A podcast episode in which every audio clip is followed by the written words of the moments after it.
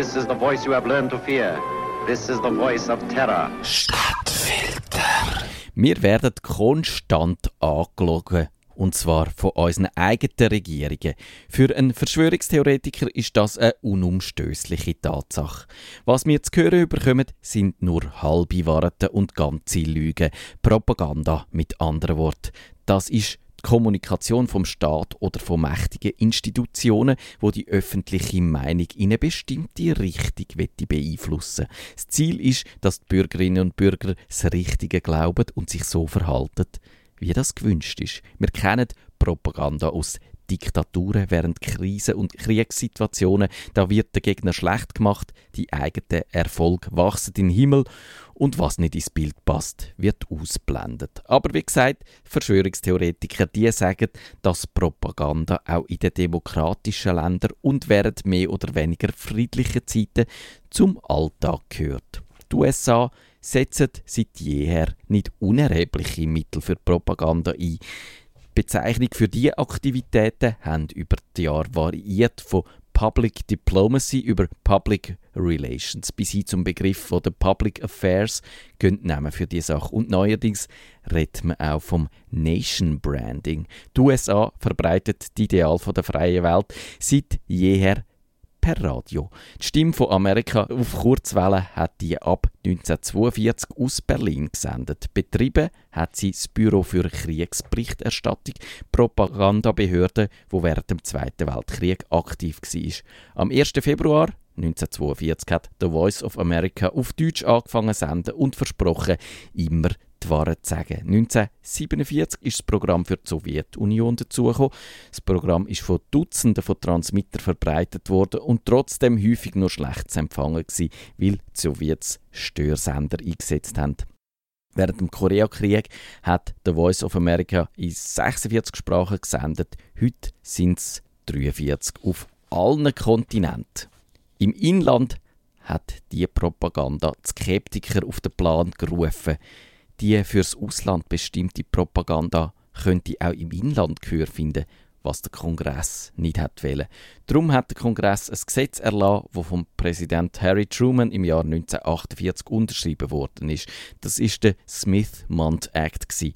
Die erste Bestimmung in dem Gesetz verbietet es dem Außenministerium der Vereinigten Staaten, sein fürs Ausland produzierte Material im Inland zu verbreiten. In der zweiten und dritten Bestimmung wird der Smith-Mont Act noch konkreter. Da geht es um ein Verbot von Propaganda im Inland, weil der Kongress hat vermeiden dass die US-Regierung Propaganda im Stil von Joseph Goebbels aufzieht. Ganz unbegründet ist die Angst nicht gewesen.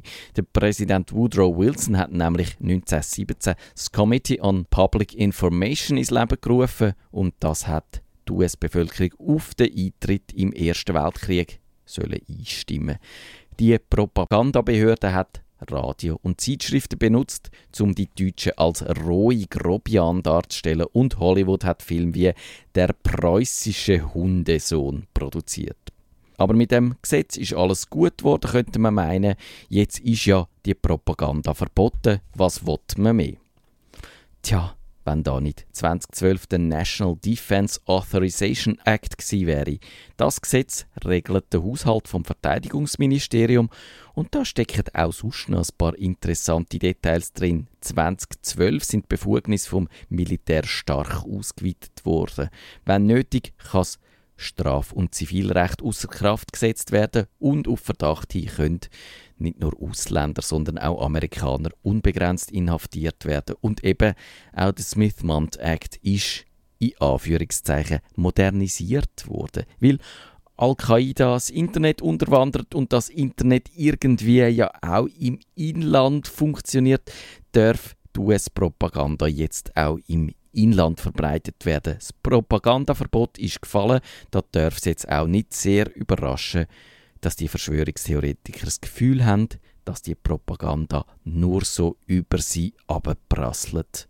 Aber auch die grosse Zeitung USA Today hat berichtet, wie zwei von ihren Journalisten ins Visier vom Pentagon geraten sind. Die Journalisten haben kritisch über ein Unternehmen berichtet, wo vom Pentagon angehört worden ist. Der Auftrag war, in Afghanistan und im Irak Propaganda zu veranstalten. Dafür sind Millionen von Dollar gebraucht worden. USA Today hat das als kostspieliges und bedenkliches Unterfangen bezeichnet. Darüber aber sind die Journalisten mit gefälschten Webseiten und Twitter-Accounts verunglimpft worden. Am Schluss ist herausgekommen, dass Propagandisten im Dienst vom Pentagon auch hinter dieser Aktion gesteckt sind. Ist das ein Einzelfall oder die Spitze vom Eisberg? Das wissen wir nicht.